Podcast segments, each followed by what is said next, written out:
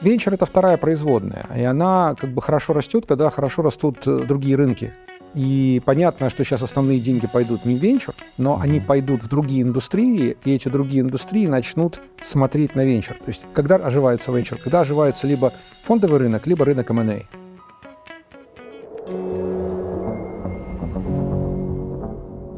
Всем привет! С вами подкаст «От седа до экзита», где мы разбираем тонкости создания и ведения бизнеса вместе с инвесторами, бизнес-ангелами, основателями технологических компаний и представителями ведущих корпораций.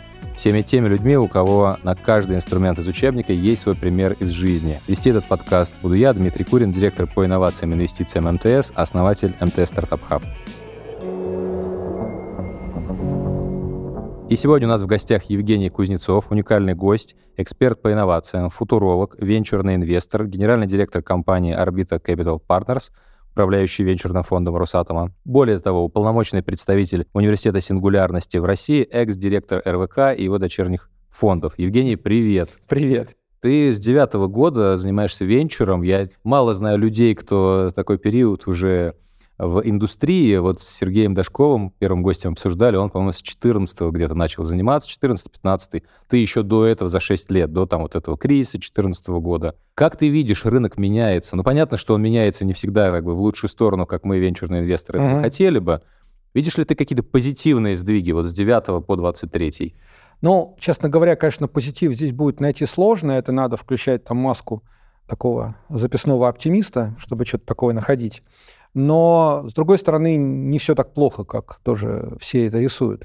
Ну, начну с того, что рынок венчура действительно был интенсивно запущен примерно где-то году в 9, 10, 11. Во многом это как раз была наша работа РВКшная, потому что у нас было очень много программ. Uh-huh. Это был для меня один из самых плодотворных периодов жизни, когда мы запускали все, что можно запустить. И акселераторы, и инкубаторы, и университетские uh-huh. инновации, и бизнес-ангельские сетки. НТИ как раз, по-моему, тогда да, появился. НТИ мы да, запускали, да. да. То есть перезапустили кучу всего. И в период где-то с 10 по 14 год российский венчурный рынок был самый быстрорастущий в мире и вышел на четвертую позицию в мире, второе место в Европе. По объему денег. Угу. Да. И нас опережал только Израиль, Лондон, ну и Силикон Вэлли, естественно. Еще Китая никакого не было. Если бы такой тренд продолжился, мы бы, наверное, были третьей экосистемой мира по стартапам, забирая в себя всю Восточную Европу, всю Центральную Азию, там, половину Израиля, и это было бы, конечно, бы вау. Но угу. понятное дело, что эта история экспоненциальная не продолжилась. В прошлом году все упало, в этом году все так лениво думают, ну что, отжиматься или еще подождем. Дно пробито, как ты думаешь? Не, ну, как сказать, метафизически, конечно, нет, а символически, я думаю, может быть, может быть, даже есть от чего отталкиваться, потому что Россия оказалась заперта довольно много денег, а им надо куда-то идти. Но очевидно, что венчур не самая там приоритетная точка да. утилизации денежной массы в стране. Там куча есть более там дивидендных активов, более, скажем так, э, оптимально распределяющих э, и получающих доходность предсказуемую. Венчур — это вторая производная, и она как бы хорошо растет, когда хорошо растут э, другие рынки как таковые. И понятно, что сейчас основные деньги пойдут не в венчур, но uh-huh. они пойдут в другие индустрии, и эти другие индустрии начнут смотреть на венчур. То есть когда оживается венчур? Когда оживается либо фондовый рынок, либо рынок M&A. А сейчас вот это тоже была, так скажем, наша ставка, над чем мы работали, ну, при мне еще до 2016 года, uh-huh. это расшевелить корпоративные M&A. Тогда вообще их не было. То есть ни Сбер, ни Яндекс тогда ничего не покупали, никто не покупал. И все говорили, что единственный российский экзит – это уехать на Запад и продаться mm-hmm. там. Но потихонечку это ожило. Сейчас корпорации очень хорошо покупают, сам это знаешь. И, в Конечно. общем, рынок ожил. И похоже, что корпорации будут покупать еще больше. Угу. Потому что а у них не так много вариантов. Внутренняя разработка уже очевидно проигрывает стартаперской разработке. Это довольно для многих стало уже очевидно. Даже уже гранды Silicon Valley, там, которые когда-то стояли на инхаус разработке, там, mm-hmm. Facebook, Google уже покупают там десятки, сотни стартапов в год. И так что а это уже стало новой нормой. Слушай, ну вот э, говоря про модель buy versus build, ну классическую да, да. дилемму, всегда там западный подход приветствовал предпринимательский такой э, открытые инновации, восточные какие-то страны больше внутренние. Вот недавно вернулся только из Сеула, там, не знаю, Samsung, mm-hmm. LG, все-таки они довольно сильно наращивают свою R&D функцию. Ну, корейцы в этом смысле такие олдскульные ребята, да. это правда. А вот китайцы, например, по Open Innovation э, сегменту одни из лидеров, э, и корпоративных угу. фондов у них там меньше разве что, чем в США и денег там залито сумасшедшее количество. А корейцы тоже неплохо, на самом деле, шарашат. Там. Samsung Ventures очень активный фонд. Мы с ними по многим сделкам пересеклись. Другое дело, что он немножечко живет в своей стихии, то есть, ну, в своей вселенной Samsung. Ventures, в своей стихии там, и вселенной там весь остальной Samsung. Но потихоньку и они научатся. Наверное, туже всего, наверное, японцы. Mm-hmm. Но в целом говорить, что Восток э, другой, нет, он не другой, он просто минус 10 лет.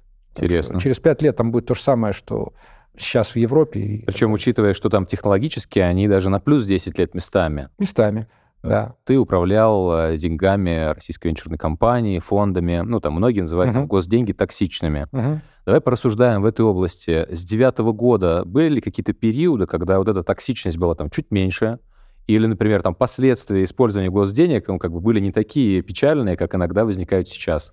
Ну, когда мы все это начинали, токсичности не было вообще от слова совсем. То есть мы, например, э, успели до 2013 года через наши американские entity зайти в три э, топовых американских фонда, не буду их называть, потому что сейчас это испортит им репутацию, и через них э, были в Dropbox, Snapchat, Slack, Airbnb. То есть как LP заходили... Да. То есть денежки РВК были вот в этих всех замечательных единорожек, да. Вот. В 13-14, конечно, пришла токсичность, угу. но она была не юридическая, а понятийная. Угу. То есть э, кривили морду, что называется, да. не очень хотели брать, рассуждали uh-huh. о рисках, говорили, что, слушайте, давайте вы это. И был миллион способов как-то там сделать правильное структурирование, сделать какую-то прокладку. Ну, то есть миллион способов снять uh-huh. тактичность и нивелировать. И до 24 февраля это отлично работало. У меня, в общем, большая часть портфеля по деньгам — это иностранные компании, которые, в общем, никаких проблем с нашими деньгами до 24 февраля не имели, и до сих пор угу. никто нам не объявил, что пацаны, собирайте манатки, валите. Только один единственный наш стартап, который решил переехать, рассуждает о том, что им нужны только чисто американские деньги. Вот это интересно. Ты говоришь сейчас про орбиту, да? Да, про да, да. Ваш да. текущий портфель инвестиционный. Но новые деньги, новые деньги русские в зарубежную компанию, конечно, положить уже почти невозможно. Мы не санкционные до сих пор. Угу. Тьфу-тьфу, стучу по дереву. Да-да-да. Вот. И надеюсь, что не будем. Но уже русскость не работает. Все, угу. уже как бы ну, на раннем раунде, на седовом еще можно как бы уговорить стартапчик взять, но на чуть более зрелом раунде приходят зрелые фонды и говорят, так, уберите этих Scary Russians. Слушай, ну вот как раз вот ты говоришь там зрелые раунды, чуть более там зрелые next уже uh-huh. инвестиции. А как же ваш текущий портфель? Они что, не привлекают деньги? Ну, привлекают, но пока мы не мешаем. А. То есть, еще раз, при том, мы, мы же Орбита, это же частная да. компания. Mm. У нас же Росатом только LP, да. Поэтому мы во всех кэптейблах э, просто московская ООО. Mm. Это несимпатично, напрягает, заставляет кривить морду, но это не токсично еще. Интересно, давай, кстати, поговорим вот про орбит. Да? Uh-huh. В моем а, понимании это был условно там стопроцентный LP со стороны Росатома. Так ли это, или все-таки у тебя есть набор LP на борту? Не, у нас стопроцентный LP Росатом. Да. У нас были э, опции подписать еще LP, uh-huh. но в какой-то момент мы с нашим партнером решили этого не делать, потому что во многом а, это сохранило нам динамизм. Uh-huh. Потому что более крупные гос-ЛП, скажем так, они э, сильно тормозят процессы uh-huh. сделок. Э, у нас, например, процесс сделки может уложиться в два месяца. Ну вот, кстати, давай об этом поговорим. То есть обычно там, не знаю, мы как фонд э, МТС, у нас стопроцентный LP МТС, частная компания, корпорация, но не госник, да? Uh-huh. Как у вас принимается решение, условно, там, ты GP, какой не, количество процент голосов, и как, кто у нас как классический голосует, венчурный да. фонд. Да. И это как раз то, что нам, там, нашей команде вместе с роснановцами удалось сделать в свое время, это принять закон о детах. Угу. ДИТ это, в общем, довольно классическая форма структурирования венчурного фонда. Давай поясним тем, кто не знает. Договор инвесттоварищества, да, да. да. Это, в общем, примерно так же, как структурированы фонды там, в Делавере там, или на всех этих островах и так далее. И он позволяет играть по всем правилам. То есть есть независимая частная компания, управляющий партнер GP, есть LP, Дальше процесс решения организован так же, как во всех венчурных фондах. В нашем случае LP участвует в принятии решений, то есть голосует на инвесткоме. У них нет доминирования по голосам. Угу. Поэтому, То есть вы можете их переголосовать? Теоретически, да. Мы это обычно не делаем, потому что у них достаточно хорошая экспертиза, mm-hmm. не только отраслевая, но и бизнес-экспертиза. Mm-hmm. То есть топ-менеджмент э, Росатома, кто входит э, к нам в ЛП, это люди с очень высокой бизнес-эрудицией, mm-hmm. именно бизнес-эрудицией. Mm-hmm. И их суждения, надо сказать, что бывают очень прозорливыми. Прямо очень прозорливо. Поэтому это скорее для нас очень ценная большая вещь. Угу. Тем более, что они очень принимают решения быстро. То есть э, мы на берегу договорились, что у нас цикл подготовки инвесткома это две недели. Угу. И у нас, в общем, не было, наверное, ни одного крупного случая, чтобы они нам это затянули. Когда ты начинал инвестиционную деятельность в рамках орбиты, были ли какие-то проблемы, что Росатом, какие стартапы, какие инвестиции? Вообще на старте мы сразу спозиционировались как околокорпоративный фонд, но не каптивный. Угу. То есть, с одной стороны, у нас нет никаких жестких обязательств ни по экзитам, ничему, поэтому мы можем действовать с абсолютно прозрачными рыночными экзит-стратегиями. С другой стороны, все-таки большая корпоративная экосистема рядом — это большой плюс. Потому mm-hmm. что ты потенциальный внутренний заказчик. У нас есть один стартап, который там так хорошо продался внутрь Росатома, что это, в общем, приличную ему выручку давало несколько лет по росту. То есть это коммерческие отношения да, были с Росатомом? То есть мы действовали как скорее такой классический рыночный фонд, backed mm-hmm. by corporation. Mm-hmm. Это, в общем, принятая мировая форма, примерно около 20% мировых корпоративных фондов структурированы именно так. Вот, например, знаменитые фонды Саши Галицкого «Алмаза» — это тоже фонд backed by там, ЦИСКа, но это не да. ЦИСКовский фонд. Да. То есть в этом смысле есть, с одной стороны, доступ к экосистеме крупной компании, с другой стороны, это независимый рыночный фонд. Слушай, ну вы, вы, вы стратегический инвестор или финансовый все-таки? Ну, мы финансовый. Финансовый. В том-то и дело. Угу. Да. Поэтому Интересно. мы не противоречим логике ни, ни стартапа, ни других инвесторов. Угу. Мы for money, угу. for profit, и наша задача — это рост капитализации. Угу. Интересно. А какой портфель сейчас компании? У нас сейчас 14 компаний. Угу. У нас есть э, два экзита оба технических, а вот вышли в плюсе, но угу. по разным причинам вышли, потому что надо было выйти. Инвест-период, э, вот сейчас пять лет уже прошли, он, разложили? Он или... закончился да. почти. Мы угу. сейчас еще, наверное, одну-две сделочки закроем. А именно из-за 24 февраля у нас был хороший резерв на флоны, да. нормальный. Да но в нашей чемпионские компании мы уже, понятное дело, доложить не можем. Вы финансовый инвестор при корпорации. У меня как бы обратная ситуация. Uh-huh. Мы стратегический инвестор uh-huh. в лице CVC, в лице uh-huh. фонда, но тоже при корпорации. Uh-huh. Причем корпорации отличаются. У тебя большой опыт взаимодействия с разными корпорациями, uh-huh. ты видишь, что на рынке происходит. Какие боли и проблемы корпорации вот при работе со стартапами ты выделишь сейчас? Поменялись ли они за последние пять лет, условно, когда вот ты начинал? Потому что мы там нашу дорогу Венчур начали там в семнадцатом году, ну, там практически uh-huh. там, 6 лет назад. У тебя еще опыта больше. Uh-huh. Вот какие ты видишь изменения? Или, опять же, все вокруг и до около одного и того же? На самом деле эволюция идет довольно бурная. Она меня как раз радует. Потому что лет там 8-10 назад это была такая, в общем, случайная эпизодическая история. Как правило, это какой-нибудь там владелец бизнеса решил во что-нибудь проинвестировать, угу. и вдруг внезапно это заперформило, и он начал перед другими пацанами хвастаться. Другие начали тоже инвестировать, у них все лопалось, все обижались. Ну, то есть это такая была Игра история. была скорее. Да, это да. скорее была такая фуфан. Да. Потом это стало некоторой э, модой. Угу. Ну, в эту моду кто-то пошел, кто-то не пошел. Вот для нас почему было важно на берегу договориться о том, что мы for profit, потому что корпорация было не вполне понятно, сможет ли она заинтегрировать стартапы и может ли они себе это вписывать как KPI. А то, что деньги должны работать, потому что у них самих деньги работают, это на берегу.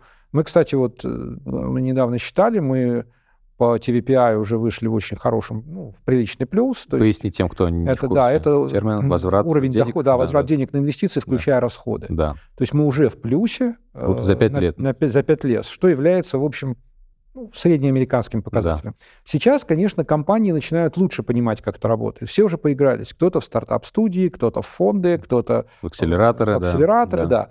да. И надо сказать, что везде в мире шли так же. Ни mm-hmm. одна западная компания так не было, что сразу хоба и полетела. Рынок учился около 30 лет.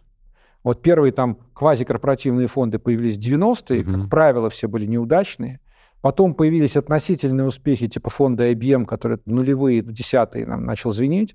Потом я вот был на этом довольно памятном форуме Corporate Venture Summit э, в Саноме, по-моему, 14 или 15 год.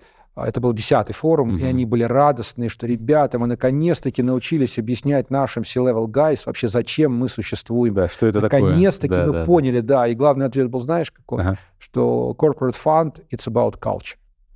Слушай, вот, есть... это, вот это очень интересно. Почему? Потому что как раз э, в прошлом году, по-моему, Corporate Venture Institute, вот этот вот да, было да, обучение, да, ну, это, это же те же самые ребята. Те самые ребята да. И как раз я там проходил эту программу, mm-hmm. и я задавал один и тот же вопрос всем гостям. Mm-hmm. Хоть Toyota Ventures, я не знаю, mm-hmm. Intel, TDK, японцы. Mm-hmm. Говорю, ребята, какое value mm-hmm. вы приносите для своей материнской компании? Mm-hmm. Вы можете объяснить mm-hmm. в цифрах, в метриках, в синергиях? И примерно процентов 80 отвечали, что это культура, что это не про там упустить там следующего условно единорога, Мгм. что это про... Ну, то есть, ребята, а где бизнес-то эффект? Это вот как Никто- раз та никто не мог штука. ответить. Вот тут э, вся в этом фишка состоит, что российская бизнес-культура, она еще осталась минус поколения. Да. То есть в России бизнес это про бабки Мгм. и про их быстрый рост. А на Западе тоже про бабки и про их бизнес-рост. Но там понимают, что это как ежу понятно, что бабки должны расти. А вот как они растут? В чем фишка? В R&D, фишка в стратегии захвата рынков, в там, скупке всего, что плохо лежит. Была Мгм. такая знаменитая очень история, когда э, General Electric в 80-е, 90-е годы хайпанул по экспоненте, скупая все, что плохо лежит. Это Мгм. был чемпион, вот, который открыл эру M&A, когда GE скупала все, просто Да. все. И они хайпанули по экспоненте, потом рынок быстро понял, что это фуфло, GE сдулся и до сих пор ничего себе интересного не представляет. Поэтому просто money и profit эта штука не работает. Должны работать какие-то более высокие метауровневые вещи. И вот где-то около 15-20 лет назад э, американский бизнес, ну и мировой, открыл для себя вот это вот culture Мгм. а, и долгосрочные вот эти базовые истории, не стратегию, а вот именно такой э, future management такой, Да. который метасистемный. Почему они говорят, что про культуру? Потому что они поняли, что главный барьер роста корпорации – это неэффективность, медленность корпоративного менеджера. Мгм. Пока он почесался, пока он перераспределил бюджеты, пока маркетинг повоевал с продакшеном, а R&D-шники, значит, всем им сказали, что они идиоты и ничего не знают, прошло два года, и твой бизнес уже задизраптил какой-нибудь стартап. Да. да. Поэтому надо очень быстро поворачиваться. Лучший способ быстро поворачиваться – это когда у тебя внутри и рядом а, драйвовые чуваки, которые умеют сначала сделать, а потом, э, как бы, а потом уже поздно спорить, наливай да пей.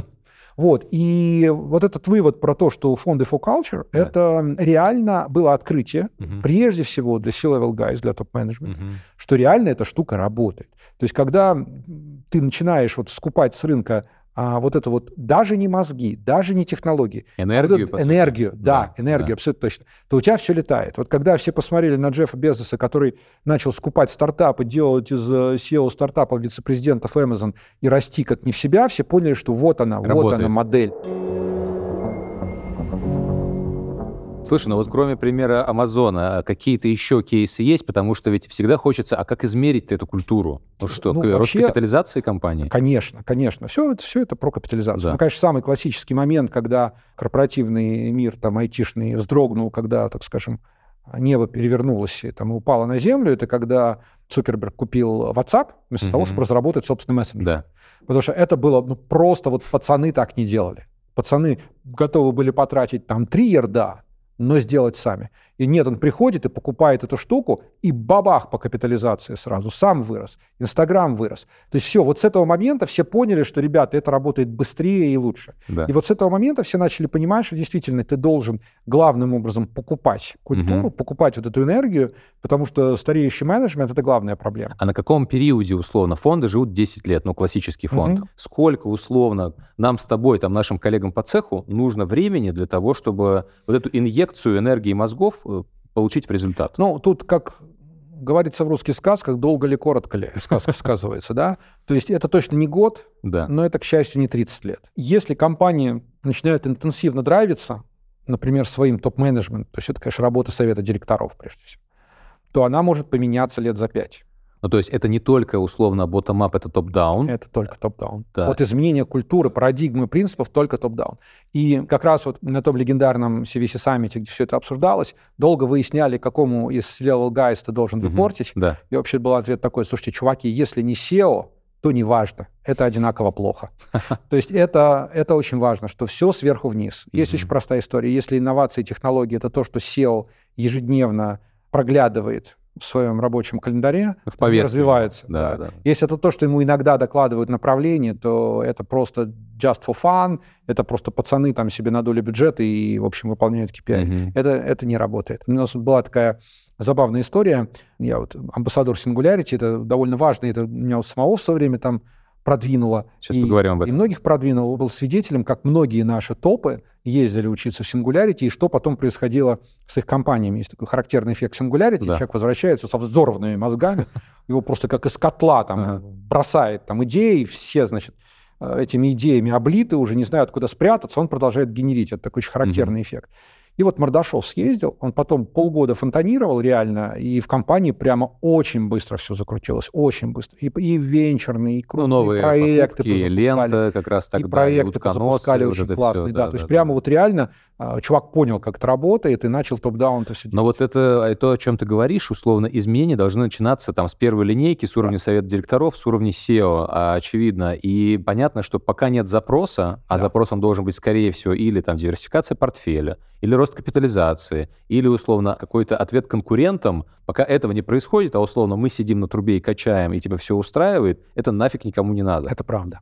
Это вот главная беда российского бизнеса, что он живет в неконкурентной квазимонопольной среде. То есть твоя главная задача договориться с ресурсом-регулятором, а после этого просто работать, там, делиться как надо. Но опять же, приведу пример ту же самую Корею, про Чеболи история. Ведь похожая модель, но там по-другому развивается. Похожая, да, но а, они были изначально в очень жесткой геополитической среде. Им надо было со своим северным братом постоянно, скажем угу. так, э, защищаться и соревноваться. Там у них как раз очень мощно работает мотор сверху вниз постановки задач. Вот у меня был такой личный опыт. Мы в 2012, по-моему, году, у нас была такая образовательная программа для топов. И вот мы были в Корее, а мы там смотрели университетскую систему, мы были, естественно, в Самсунге, нас там встречали там два вице-президента, один из них говорил по-русски. Она рассказала, что где-то вот лет за 5-7 до этого, значит, их вице-президент, тогда э, первый, который угу. зам был, SEO, сын SEO, понятное угу. дело, да. А, вернулся из долины, да. пришел на совет директоров без галстука, сказал, говорит, мы будем инновационной компанией. Вот все. Так. Все. Больше мы не будем выпускать то же самое, что другие, только дешевле. Это не работает. Мы будем инновационной компанией. Он все спрашивает, это что такое? Говорит, я толком не разобрался. Но мы будем экспериментировать. А дальше вот классическая история, которая у меня во всех курсах по корп-менеджменту. Значит, они начали принимать разные внутренние указы. Угу. Первый указ, значит, о, о том, что весь менеджмент и инженеры должны ходить без галстуков. Угу. Потому что пацаны в долине галстуки не носят. Это какое-то вот, это сдерживает развитие да, личности. Да, так. Значит, второе, что все менеджеры и инженеры должны пройти обязательно за год хотя бы один гуманитарный курс. Вот какой хотите, такой, хоть средневековую поэзию, хоть, не знаю, рисование И, и потом доложить в фотошопе. Отчитаться, просто диплом положить, конечно, сертификат. Конечно, да. конечно. Третий, что каждый инженер и менеджер должен год э, вести отчет об изменениях. Изменять надо все, что угодно, кроме семьи. Вот семью менять не надо. Все остальное, вот неважно, вот что-нибудь поменяй, столы переставь, процесс, неважно что. В общем, народ страдал, угу. думал, ну, что ну, конечно, ну, совсем ломка, он там чокнулся. Да, да, да, да, да. Года через три там начали генериться какие-то под идеи, начали появляться какие-то странные люди. Они построили этот э, технохаб, где треть было индусов, а треть русских, а треть всех остальных. То есть они сделали микс культурный, в том да, числе замешали. Да. То есть в основе, да, опять же, возвращаясь, культура, как это, ест э, стратегию, да, да там и да, все остальное да, на, да. на завтрак, It's на обед, на ужин. Это очень важно, да. Это вот то, как раз с чем сталкиваешься в России. Видишь ли ты какие-то кейсы компаний в России, которые да. поменялись или меняются, и ну, это дает результат? Могу сказать как да. раз э, за своих коллег из Росатома, когда я с ними познакомился, я был невероятно поражен. Угу вот с тем, с кем я общаюсь, бизнес-блог, это очень продвинутый менеджмент. Прямо вот люди с очень хорошей, современной мировой бизнес-культурой. В России есть много интереснейших кейсов там с бирюзовыми решениями, там, как у Андрея Кривенкова «Вкус». Ну, а если говорить про корпорацию, ну, то есть корпорация, которая взяла путь на изменения, э, начала там... Ну, вот Северсталь то же самое.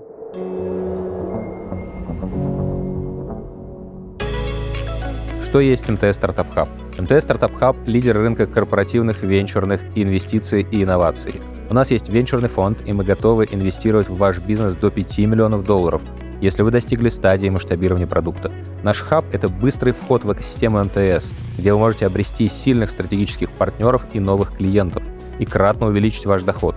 А еще у нас есть закрытый венчурный клуб, где мы собрали ключевых игроков цифрового рынка, чтобы обмениваться опытом Развивайте свой бизнес вместе с МТС. Подробности читайте на сайте startup.mts.ru. Ссылку мы оставили в описании. Ты, как уже упомянул про Singularity, да, как mm-hmm. раз представитель, уполномоченный представитель университета, mm-hmm. футуролог. Расскажи, что за такая профессия футуролог? Это твое хобби? Или ты прям, ну, как-то себя определяешь, как я, Ой. Евгений Кузнецов, я футуролог. Вот что это такое? Да, это, конечно, больная тема, потому что, говорил известный персонаж, у нас в Гасконе каждый академик, да? Да. Здесь у нас тоже каждый футуролог, сейчас кого не почитай. Сначала про сингулярити. Это когда-то НАСА поняли, что их астронавты не очень понимают, зачем они делают на орбите всякие странные эксперименты. Угу. И они попросили профессоров Стэнфорда и предпринимателей Силикон Вэлли сделать им курс про будущее. Угу. Просили там вот как раз самых известных футуристов долины, они там футуристами называются, футурологов там нет. НАСА позвала их сделать курс, они сделали курс, все были в восторге, и со второго года это объявили уже независимым Singularity University. Он сидел на кампусе НАСА в Санта-Кларе. Mm. Они только сейчас, по-моему, с этого кампуса съехали, но у них по-прежнему relations с НАСА очень тесно остался. То есть это такой военно-исследовательский университет? Он скорее не исследовательский, он скорее такой, так сказать, образовательный, ага. но он формирующий. То есть mm-hmm. это такие классические executive education, короткие курсы, mm-hmm. но их задача именно вот включить вот эту модель экспоненциального мышления. Это вот базовая для долины, для предпринимателей, для инвесторов модель, когда ты понимаешь, как растут экспоненциальные рынки, понимаешь, в какой стадии Э, исходя из твоих ресурсов. Да. Возможно, ты должен заходить на очень ранний, на более поздний, но ты понимаешь, как работают экспоненты, и они тебя перестают удивлять. Ну, то есть это не про инструменты, это скорее про переделку майндсета. И вот, собственно, модель, которую я здесь э, как бы уже обкатываю, это то, когда ты показываешь, как работают рынки, угу. у человека это включается, и он начинает это распознавать.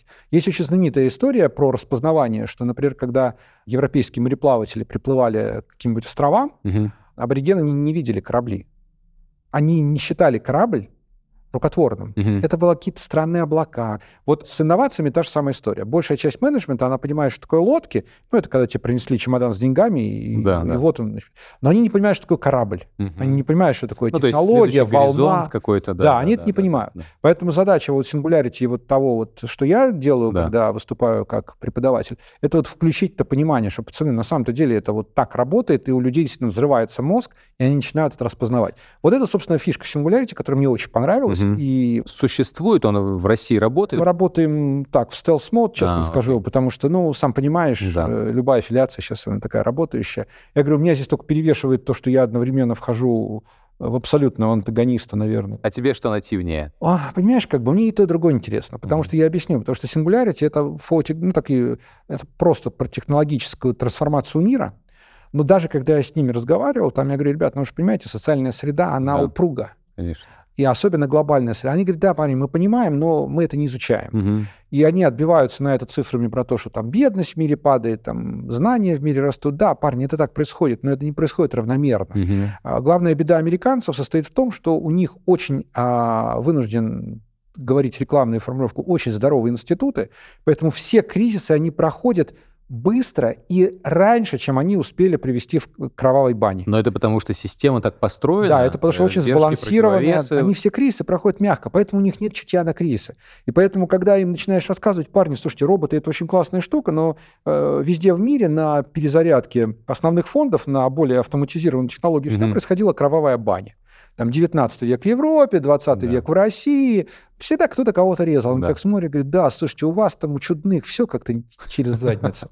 Как в этой ситуации, когда там условно их среда а, не отвечает там тем вызовам и тем знаниям, которые вот они условно продают, продвигают и так далее, и ты такой, находясь на российском рынке, с да. кризисами каждым там 5, да. там, 10 лет, и ты должен это знание как-то трансформировать вот. и привить. Для всех э, локальных экспертов есть проблема, что американские правила на мир плохо переносятся. Угу. Они всегда переносятся не, не так, как в Штатах. Их надо очень сильно адаптировать, иногда переделывать наоборот, а иногда строить локальные костыли. Угу. И это всегда приключение. Это, собственно, была моя работа. Изучать, как строить национальную инновационную систему в стране угу. И строить ее. И мы изучили все, и мы быстро поняли, что опыт Silicon Valley и Бостона не, не работает, не работает mm-hmm. ни в одном компоненте. Ни в венчуре, ни в бизнес-ангелсе, ни в старом. Ничего не работает. Ну, банальнейшая вещь, что, например, для американского стартапа отсутствует проблема presentation skills. Потому Абсолютно. что все дети... Это с детства воспитываются. Да, все дети да. в школах презентуют да, да, проекты да. с четвертого Даже в детском саду, да. Да. да, да. А у нас каждый третий, там, каждые две трети когда-то стартапов просто не умеет конечно, внятно изложить. Конечно. И подавляющая часть стартапов обижается, когда ты им говоришь, что смотри, ты должен инвестору объяснить, почему он должен тебя проинвестировать, поэтому подумай, логика инвестора. И он такой, да ну, вы все торгаши. Поэтому, когда мы изучали, мы очень быстро обнаружили, что все успешные экосистемы, даже британские, угу Она не построена по американским правилам. Там брались эти американские модели, быстро выяснялось, что это не работает. Все вот эти замечательные истории надо уметь локально адаптировать. Я потом посмотрел много где, это и в бизнесе, и в системе вот, управления. Вот где, какой рынок или какая среда похожа на российское развитие или максимально близка? Я не знаю, многие говорят про Китай. Никакая. Вернее, это вот как э, у Толстого. Все несчастливы по-своему, да? Да. Вот. И, э, То есть ответа найти невозможно, как развиваться? Можно подсмотреть успешные примеры и подумать, подходят ли они тебе. Вот приведу, опять же, сферу, да. которой я глубоко занимался. Да. А, университетские инновации. Угу. В Штатах все очень просто летает, потому что сами студенты, сами профессора замотивированы делать стартапы. Да. Все, что там нужно университету, это позвать аламни, значит, э, на пьянку. Да. Они придут, сами быстренько наинвестируют, разбегутся, все счастливы. Да. Не работает нигде. Значит, британцы долго думали, запустили систему катапульт. Это то, что потом мы пытались реадаптировать для НТИ, но, кстати, получилось так средненько, честно скажу, по понятным российским причинам. Потому что, например, когда э, британская катапульта, это, не знаю, консорциум университетов, начинает заниматься например, космосом или генетикой, да, да. собираются 40 университетов, один назначают администратором. И не могут договориться между собой. И британцы прекрасно договариваются. А как только в России построили такие же, значит, квази-катапульты в виде этих центров НТИ, когда один университетский центр должен собрать вокруг себя ну, компетенцию, да, он тут же стал да. барином, да. он забрал себе все бабки, да, да, да. Отдаль... остальным отдает крошки, посылает их лесом, пилит эти бабки, ремонтирует себе на это дело холл мраморный и дачу ректора, и все счастливы. Но не работает, не, не перешла модель. Вот. А другая модель тоже успешная, это бразильская, где они вообще сразу посмотрели на это дело, сразу сказали, что все украдут, да. что в Бразилии это проблема острая. Да, да, да. Да. Говорит, нет, это так не работает, давайте мы по-другому. Давайте мы будем создавать совместные э, площадки, фасилитис между корпорациями и университетом. Принцип какой? Корпорация платит, а потом государство добавляет, а потом 50 на 50 этот фасилити-центр работает. Половину времени это работает на корпорацию, а половину времени ученые делают, что хотят. Угу. Вот они так построили самый глубокий бассейн в Сан-Паулу для нефтянки своей, ага. Для Петробраса, на котором начали изучать глубоководную, ну, глубокую волну. Потому что у них была задача эти свои танкеры, добывающие до 2,5 километровой воды строить. Угу. И в результате эта группа ученых написала за 10 лет все хершовые статьи по глубоководной вообще истории. Потому что они половину времени изучали, значит, для компании, половину времени писали статьи. Ну, то есть практическое применение и исследовательская работа. Да. в России, кажется, и такая модель тоже не очень-то работает. Не работает, потому что корпораты забирают себе все IP, да. не разрешают... Людей захантят, да, да, да, не разрешают штат. Ученым заниматься чем-то другим, а если корпораты денег не дают, а дают только ГОСы, то ученые тоже, в общем, занимаются, как правило, лабудой, да. не, актуальный для бизнеса. Ну, не бизнес-ориентированы, не прикладными да, да. какими-то То есть вот есть да. очень много разных костылей, и, в общем, надо искать свой. Угу. Поэтому а, ответ был всегда один. То есть надо знать все модели, угу. а потом вот тем же самым венчурно-портфельным принципом перебирать, искать, тестировать, смотреть, пока не найдешь эффективный. И это касается всех историй, и корпораций, и университетов, и угу. инноваций и так далее. Смотри, последние полтора года для предпринимателя в России не то, что какой-то челлендж возник, а прям, я не знаю, наверное, долина смерти, можно ее так назвать, которая там разверглась, и кто-то понимая и хочет э, делать глобальный бизнес, встает, там, релацируется, уезжает. Кто-то понимает, что сейчас открылась как бы золотая лихорадка, и надо продавать лопаты и утилизировать, да, там, за импортозамещаться и так далее, расти, развиваться. Ты сказал хороший момент э, про то, что не хватает российскому предпринимателю с точки зрения ментальности. Это изобретатель такой, Кулибин он а, ковыряется, что-то делает, создает и дальше считает, что все должны это купить по умолчанию, потому что, ну, он же это изобрел. Угу. А маркетинговых скиллов, скиллов, там, не знаю, питчинга, сейлза не хватает. Вот сейчас много предпринимателей поехал завоевывать рынок из России, ну, угу. русскоязычных, давай скажем так. Как ты считаешь, появятся ли и на каком горизонте единороги с российскими предпринимателями в основе, и что нужно для того, чтобы это появилось? Если в России суперталанты способны делать глобальный бизнес? Однозначно да. А что им мешает? Как правило, очень сильно перекошенный скилл-сет. То есть что-то они умеют делать на международном уровне, mm-hmm. что-то они делают провально, и при этом главная беда а, всех русских а, это то, что если им говоришь, они что-то делают плохо, они обижаются на немножко более далеком примере. Приехали мы как-то с учебной программой в MIT. Угу. На высоком уровне там нас встречает очень хороший вице-президент, мы с ними разговариваем, и я ему задаю такой церемониальный вопрос чисто из вежливости. А много ли у вас русских студентов, и любите ли вы их? Да. Поскольку у нас отношения добрые, он отвечает не церемониально. Он смотрит на меня и говорит, знаешь, парень, раньше вот мы ваших МФТИшников просто любили и брали. а потом что-то как-то не очень. Я говорю, а что не так-то? Ты понимаешь? Вот приезжает парень из МФТИ, и он офигенно по всем скиллам круче нашего. Мгм. Вот реально он очень умный. Но ты понимаешь, что такое американский университет? Это когда человек должен работать 16 часов в день. Мгм. Вот 8 часов он работает в университете, а потом у него 8 часов самостоятельной работы. А русский приходит, делает задачу за 2 часа и уходит, и ленится. Мгм. А когда мы ему говорим, что он должен работать, он обижается. Он говорит, я же умный. Я же все сделал. Я же Да. всё сделал. Да, да. И они не понимают, что в американском образовании каждый получает себе задачу на 16 часов. Просто троечник получит себе простую задачу, Мгм. а гений получит себе гениальную задачу. Но он будет работать по 16 часов. И главная задача американского университета – это не научить навыкам, это научить человека работать по 16 часов. Научить херачить. Да. И вот этого русские, говорит, отказываются понимать. Все советская ментальность, она Мгм. построена не так, как американская. Нас не учат херачить. Это с чего ты начал. Да. И поэтому у наших фаундеров очень вот такие перекошенные скиллсеты. Мгм. Иногда он не владеет, например, э, ну, каким-то софт-скиллом, там, не знаю, с Ну, подчиненным. negotiation, переговоры или мотивация команды. Да, да, да, да, да. да, да. И вот, когда ему объясняешь, что он не прав, он обижается и идет на конфликт. У меня есть э, гипотеза, что вот те предприниматели, которые уехали, это хорошо. Многие говорят, что это плохо. Я считаю, это хорошо. Почему? На горизонте 5 или 10 лет они получат опыт, они где-то заработают, кто-то сделает экзит. И, скорее всего, с высокой вероятностью, если как бы комфортная среда будет, они будут реинвестировать и знания и деньги сюда. Страну. вопрос, как быстро мы вернемся э, к пути глобального сотрудничества. Если это Согласен. произойдет через 3-5 лет, Мгм. да. Если через 30-50, то нет. Ну, уже будет отрыв. Да. И в этом смысле, как бы, вот отрыв, э, вот если будет еще один отрыв, э, то у нас чудовищные перспективы. Вот я поехал все время изучать Китай, и я быстро понял, почему Китай так быстро вырос по сравнению с нашим, например, ростом. Да. Потому что в Китае разрыв коммунистический был меньше 30 лет. Мгм. То есть, грубо говоря, когда начало расти поколение и начало идти в бизнес, у них были живы дедушки, кто еще знал, что такое бизнес, Мгм. и имел бизнес-партнеров от Манилы до Сан-Франциско.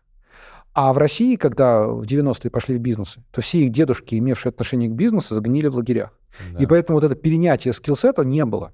И если у нас будет еще 50 лет разрыва скиллсета, то это будет очень плохо. Ну, А мы, возможно ли в, в стране такого масштаба и такого количества людей и ресурсов вообще такую изоляцию сохранять? как показывает опыт, и мы сейчас будем наблюдать на ближайшие 10 лет, даже Китай не сможет альтернативный мир выстроить, потому что у него дичайший дефицит скиллсетов. Это я тоже могу сказать, как человек, который смотрел под капот Мгм. китайцев. Они в очень многом молодцы, но у них лэг дикий в очень многих вещах. Каких, например? Ну, например, они научились играть в долгосрок, да, Мгм. они научились инвестировать э, венчурно, да, но у них нету вот этой вот э, стихийной тяги к познанию и стихийной тяги к вовлечению мира в свою картину. То есть вот как бы вот а, у них нет этого мессианства. Мгм. Они э, пытаются это имитировать, но это так же плохо, как имитация оргазма. Это не работает.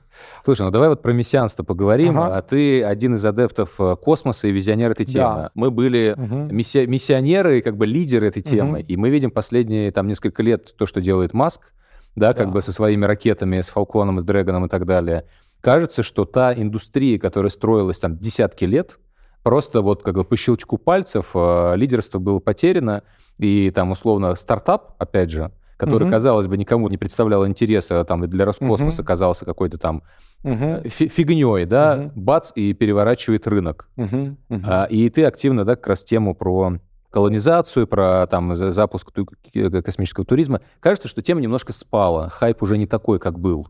на М, космос. Где? В России, в мире? Да, и в России. Нигде он не спал. Ну вот он капитали- я шкалит. просто смотрю капитализацию компании, тот же самый. Все там, капитализации упали. Все Да. капитализации упали. Это, это абсолютно нет. Да. Хайп, э, там, не знаю, прошла, может быть, какая-то гиперхайп, но тема все равно в топе. Вот космос — это одна из высших абстракций. Это настолько сложная абстракция, что далеко не все виды культур понимали необходимость космоса. То есть обычно всем хватало небесной тверди. Да. Ну, Там что-то есть, там какие-то дырочки, и все, нам хватает. То есть сама по себе абстракция про космос, про пустоту, про бесконечность, это уже говорит о развитом мышлении. Точно так же операции в бесконечности, операции в пустоте, это тоже очень высокий уровень ну, сложности мышления. Поэтому бизнес про космос, он еще и очень сложный, потому что элементарно на нем тяжело ответить, а вообще зачем это все, а как мы на этом заработаем и так далее. Космос — это действительно игрушка для больших мальчиков. Мальчиков, так. то есть для тех экономик, у которых есть много талантов и много денег. Ну вот из последнего Индия запустила на Луну, да, то, что как бы там наша ракета там не долетев не приземлилась, или ну, даже никто не знает, раз, долетела или не долетела. Это чепуха, как бы ракеты падают, Ну я к тому, что э, падают. Э, это большие мальчики Индия, то есть Индия большая экономика. хочет войти в большой да, клуб. Да. Индия сейчас как, она пока все-таки повторяет то, что делали Советы там 30-50 угу. лет назад. Пытается нагнать, получается. Да, и пока она в клубе топов, э, как, как и положено для Индии, страна, которая делает то же самое, только сильно дешевле. У них самые дешевые пуски сейчас после да. Маска. Клуб больших мальчиков 21 века — это страны, проводящие самостоятельные программы колонизации космоса. Россия в, в этом клубе, в этом топе Вот вся нет? моя работа последних 10 лет — это да. чтобы мы из этого клуба не выпали. Угу. То есть я постоянно всех там дергаю там за бороду и заставляю как-то относиться к теме всерьез, что говорю, пацаны, это вот последнее, что мы имеем право просрать. Такого позора мы просто не переживем.